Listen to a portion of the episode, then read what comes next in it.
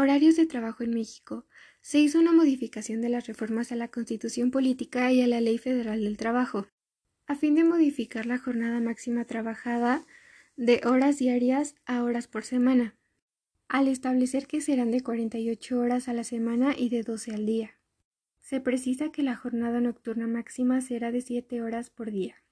En ningún caso el trabajo extraordinario podrá exceder de nueve horas adicionales a la semana, ni jornadas mayores a doce horas al día, y por cada seis días de trabajo.